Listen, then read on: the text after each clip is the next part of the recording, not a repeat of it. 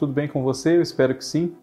Eu sou o Fábio Costa e estamos aqui juntos mais uma vez no canal do Observatório da TV no YouTube para o nosso TBT da TV, relembrando momentos significativos, célebres da história da nossa TV. E se você não for ainda inscrito no nosso canal, eu peço, como peço sempre, que você seja inscrito, clique no sininho, ative as notificações para não perder nenhum dos vídeos que eu faço, que a Kaká Novelas faz, que o Cadu Safner faz, Cristiano Blotton, João Márcio e muito mais. Comente aqui, sugira temas para nós. Assim, quem sabe um tema que você sugerir não vá ser um dos tratados nos próximos vídeos por um de nós. Compartilhe com outras pessoas que gostam de TV como você, porque isso nos ajuda muito a crescer cada vez mais com o nosso trabalho que é feito com muita dedicação e muito carinho para todos vocês. 45 anos atrás, em janeiro de 1977, a TV Globo, infelizmente, viveu novamente um problema que a havia marcado bastante e, na ocasião, ainda era muito recente menos de dois anos antes já havia acontecido. Eu me refiro à censura, à proibição total da exibição de uma telenovela, que é um projeto caro, que envolve dezenas, para não dizer centenas de profissionais, mobiliza muitos gastos, claro, há uma expectativa da realização artística daquele trabalho, no encontro com o público, ainda mais uma novela que é escrita, gravada, enquanto exibida, geralmente. Então, depois de Rock Santeiro passar por isso em 1975, no finalzinho de 1976, a novela das 10 de Walter George Durst, Despedida de Casado, fez essa situação ser revivida no departamento de novelas da TV Globo. A sua estreia estava marcada para janeiro de 1977, no dia 3, primeiro dia útil daquele ano. Mas, um pouquinho antes do Natal, surgiu a notícia oficial, o comunicado que dava conta de que a censura federal havia proibido a exibição da novela em qualquer horário em todo o território nacional. O que não deixou de ser curioso e de ter surpreendido, inclusive, os profissionais envolvidos no projeto, que era dirigido por Walter Avancini, porque especialmente depois do que aconteceu com Rock Santeiro, os cuidados com o departamento de novelas foram todos revistos e reforçados. E havia na TV Globo um ex-integrante do serviço de censura, o senhor José Luiz Otati, acredito que seja assim que se pronuncia o nome dele, que por ter trabalhado na censura, fornecia subsídios para que os criadores, autores, diretores, enfim, se livrassem de potenciais problemas com a censura. Ele analisava o material, os textos, especialmente, antes que eles fossem submetidos à apreciação do órgão público. Mas, mesmo assim, despedida de casado foi proibida. E do que tratava essa novela? Na ocasião, o autor Walter George Dust já havia escrito mais de 30 capítulos, já estavam até gravados mais de 30 capítulos para que a novela estreasse. E o tema central dela, como o próprio autor definiu, iniciava-se quando em geral as novelas terminam. As novelas terminam com os casais apaixonados, vencendo os obstáculos para sua felicidade e se casando. Mas, em despedida de casado, havia vários casais estabelecidos há mais ou menos tempo com os problemas da vida matrimonial, alguns, quem sabe, insolúveis, a ponto de que eles tivessem que se separar, ou solúveis, passíveis de serem solucionados, de serem resolvidos, mas com a ajuda, quem sabe, de um profissional especializado, um terapeuta, um psiquiatra, um psicanalista, enfim.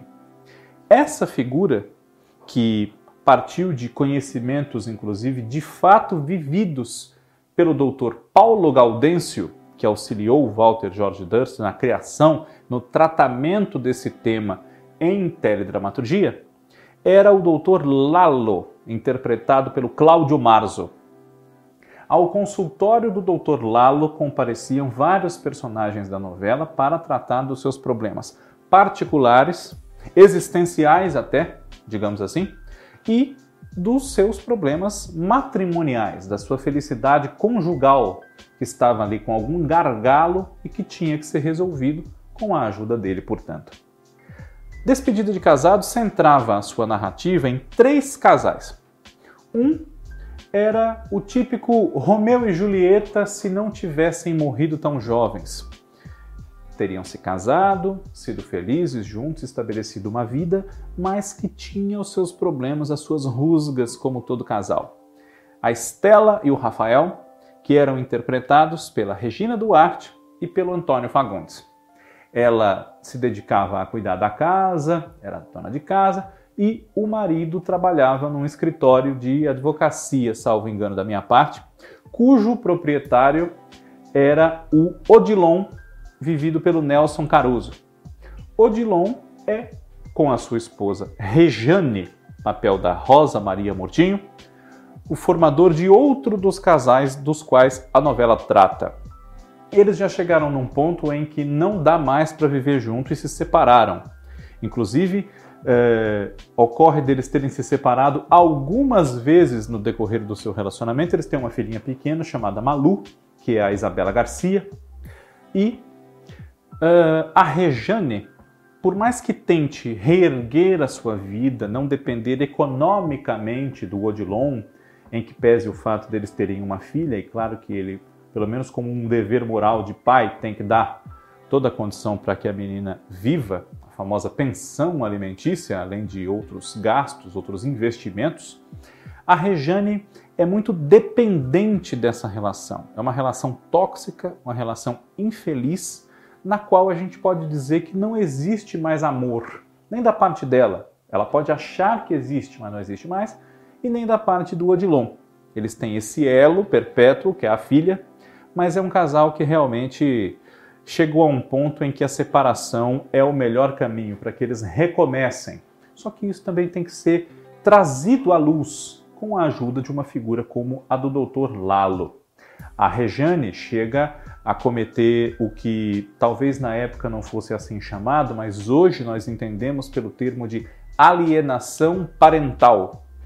Ela quer, por meio de afastar a menina do pai, fazer com que o contato, que ele também já não faz muita questão de ter, seja cada vez mais espaçado e distante, para que, assim, quem sabe, ela o penitencie, por que não dizer, pela separação, já que aparentemente ele não tem muita vontade de manter esse contato, apesar dos pesares. Então ela chega, por exemplo, a desligar o telefone para que a menina tente ligar para o pai e ache que há um problema qualquer no aparelho, ela ainda é pequenininha, inocente, enfim, ou finge telefonar para o Odilon apertando o botão que mantém a linha desligada, mas sem que a menina perceba, coisas desse tipo. E sugerindo que ele não está nem aí para nenhuma das duas, nem para ela, nem para a filha. E um terceiro casal que existe no centro da despedida de casado é um mais maduro, formado pelo Dr. Roque, papel do Felipe Wagner, e Dona Lídia, que era a Maria Fernanda. Já falamos de Maria Fernanda aqui num dos nossos Por Onde Anda. Ela que é uma atriz que participou de diversos trabalhos na TV, também no teatro, no cinema, esteve em Pai Herói, Gabriela, em Nina, nessa mesma época. E se você não viu, está fácil de encontrar aqui. Você com certeza na playlist encontra o nosso Por Onde Anda sobre a Maria Fernanda. Lídia, com o passar dos anos, se acomodou um pouco na sua vida de esposa e mãe, enquanto o marido subiu bastante na vida, nas suas relações sociais, enfim, criou-se uma distância entre eles quase que imperceptivelmente. E quando ela se deu conta, a sua vida se concentra apenas em afazeres domésticos um pouco fúteis. O marido passa o dia envolvido com os seus interesses e a filha que eles têm, que é a Katia D'Angelo, salvo engano meu, já é uma jovem adulta, universitária. Logo mais vai ter mais do que nunca, a sua própria vida e o que vai ser da vida da Lídia e do seu casamento. Ela suspeita que ele tenha interesses fora de casa, para além dos profissionais, e fica muito angustiada com essa situação, porque ela está vendo a vida passar e aparentemente, como a própria filha chega a dizer para ela, é muito feliz por não ter a fazeres, grandes coisas com que se preocupar, mas na verdade aquilo a entristece muito. Uh, ser móveis e utensílios da casa e não mais olhada como alguém necessário à vida do marido e da filha. E Lídia é muito amiga de Estela, para quem ela chega a dizer, inclusive, que torce para que um dia o seu casamento com Rafael não se torne o que o dela com Rock veio a tornar-se. O Dr. Lalo atravessa a história desses personagens e de outros também. E nessa novela, o elenco contava ainda com nomes como Maria Cláudia, Zélio Goy, Carlos Eduardo Dolabella, Lauro Góes, uh, José Augusto Branco, Maria Helena Velasco, entre outros. A censura entendeu errado a sinopse e a intenção dessa novela. Não custa a gente lembrar que nós vivíamos num momento em que o Brasil ainda não tinha oficialmente no seu estamento jurídico a figura do divórcio. E um pouquinho antes, em 1975, a novela Escalada, de Lauro César Muniz, havia tratado da questão do desquite, da validade de se estabelecer o divórcio para os casais cujo casamento não tivesse dado certo. Isso através da trama central da história envolvendo o Antônio Dias, o Tarcísio Meira, e a sua esposa Cândida, que era Suzana Vieira. Ele que passou a vida apaixonado por Marina, que era René de Vilmont, que também havia se casado sem nenhum amor com o Pascoal, que era o Cécio Thierry. Então eram dois casais infelizes. E essa discussão contribuiu, em boa medida até a gente pode dizer, para que em 1977 a, a figura do divórcio entrasse aqui para as nossas leis. Mas despedida de casado, apesar da sua proposta de falar sobre os problemas dos casais para que justamente aquilo ficasse claro e eles até resolvessem esses problemas, como boa parte dos pacientes do próprio Dr. Paulo Gaudêncio, os casais que o procuravam, em geral 80% deles na época, inclusive, ao apararem as suas arestas, continuavam juntos e não se separavam. A proposta foi entendida de uma forma torta, como se aquela novela fosse incentivar os casais a se separarem, atentasse contra a instituição do casamento, o que é uma grandíssima bobagem cercada de hipocrisias, preconceitos, enfim. E isso comprometeu o projeto e fez com que Despedida de Casado não pudesse ir ao ar, como não foi até hoje. Para suprir a lacuna, para cobri-la na sua grade de programação, a TV Globo tirou dos arquivos a novela O Bem Amado de Dias Gomes, que havia sido exibida nesse mesmo horário das 10 da noite em 1973 e a reprisou enquanto outra história, depois de devidamente analisada pela censura, com sua sinopse aprovada, os capítulos escritos aprovados, enfim, pudesse ser levada adiante com boa parte da equipe de Despedida de Casado. O mesmo autor, Walter Jorge Durst, o mesmo diretor, Walter Vancini, os atores quase todos, que foi Nina, que estreou apenas na metade de 1977. Durante todo o primeiro semestre, o horário foi ocupado por O Bem Amado, também pelo seu expressivo resultado de audiência nessa reprise, que permitiu à emissora preparar com mais calma e mais tranquilidade uma história talvez menos problemática. Porém, Nina, da qual nós falaremos mais profundamente em outra oportunidade, com toda certeza, gerou uma certa apreensão também da parte da censura e muitos cuidados da sua equipe. Foi ao ar, conseguiu estrear, enfim, mas tratava de temas um pouco espinhosos e tinha na sua protagonista, que era a Regina Duarte, uma professora libertária que lutava por causas que na década de 20, na qual a novela se situava, eram ainda espinhosas, mais ainda para serem tratadas por uma mulher solteira, enfim. É, também é uma história que, digamos, inspira cuidados e atenção, mas não foi tão mal vista pelas autoridades competentes, por assim dizer, como despedida de casado, lamentavelmente impedida de chegar ao público. Nesses 45 anos, a questão de se separar quando o casamento não dá certo, inclusive depois de que a justiça passou a admitir isso, né? é, os casais não são mais desquitados, mas divorciados, enfim, isso foi sendo tratado, foi sendo incorporado pelas novelas no decorrer do tempo, em pouco tempo, inclusive, depois da novela.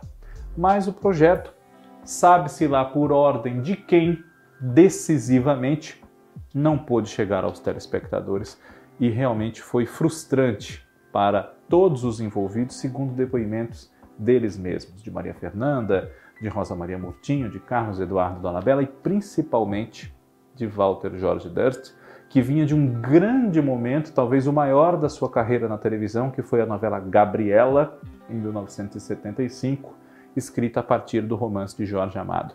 Mas afinal, Fábio, você deve se perguntar aí assistindo a esse vídeo, como a censura implica com uma novela e proíbe de, uh, a emissora de levá-la ao ar depois de ter aprovado esse projeto? Pois é, isso era possível, tanto que aconteceu mais de uma vez. Mas Uh, Despedida de Casado surgiu depois de que foram uh, apresentadas para a censura, depois de terem sido apresentadas, várias sinopses. O casamento, que foi a que gerou Despedida de Casado, depois de algumas alterações, alterações, muito bom, né? já sugeridas pela censura. A Vida Como Ela É, que também seria escrita por Walter George Durst, a partir de elementos de obras do Nelson Rodrigues, Dona Flor e seus dois maridos, que também seria assinada por Walter George Dust, uma nova adaptação de Jorge Amado, desse seu outro romance, que nessa mesma época ganhou as telas de cinema também, e uh, A Vida Escrachada de Joana Martini e Baby Stompanato, que é uma obra teatral do Braulio Pedroso, consta que assinada na televisão nessa ocasião por Consuelo Martínez. Salvo erro meu. Pois bem, o projeto foi avaliado, os outros todos foram uh, vetados e despedida de casado realmente ao longo do ano de 76 foi ganhando sinal verde para que fosse produzida. Mas depois de reuniões com os autores de novela dos outros horários, na época Gilberto Braga às 6 horas com Escrava Isaura, Jeanette Claire às 8 horas com Duas Vidas, que estrearia no final daquele ano, Lauro César Muniz com O Casarão, que estava no ar, uh, Mário Prata, autor da novela das sete, Estúpido Cupido, começou a haver uma, um burburinho na TV Globo de que algo estaria errado, vamos aguardar o que vai acontecer. E o que aconteceu? O veto total e completo à despedida de casado, 45 anos atrás. Teria sido uma novela interessante, pelo que a gente pode depreender dos pouquíssimos registros que há dela, dos seus comentários e notícias na imprensa da época.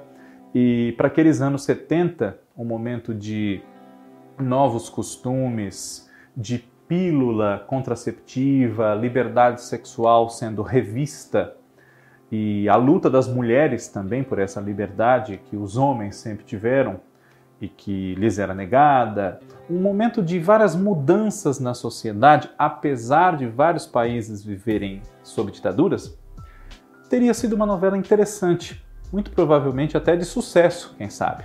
Um bom elenco, um diretor experiente, preocupado com um bom trabalho, que é o caso do Avancini, mas perdemos essa. TBT da TV, semana que vem, está de volta. Um grande abraço a todos vocês, muito obrigado pela audiência.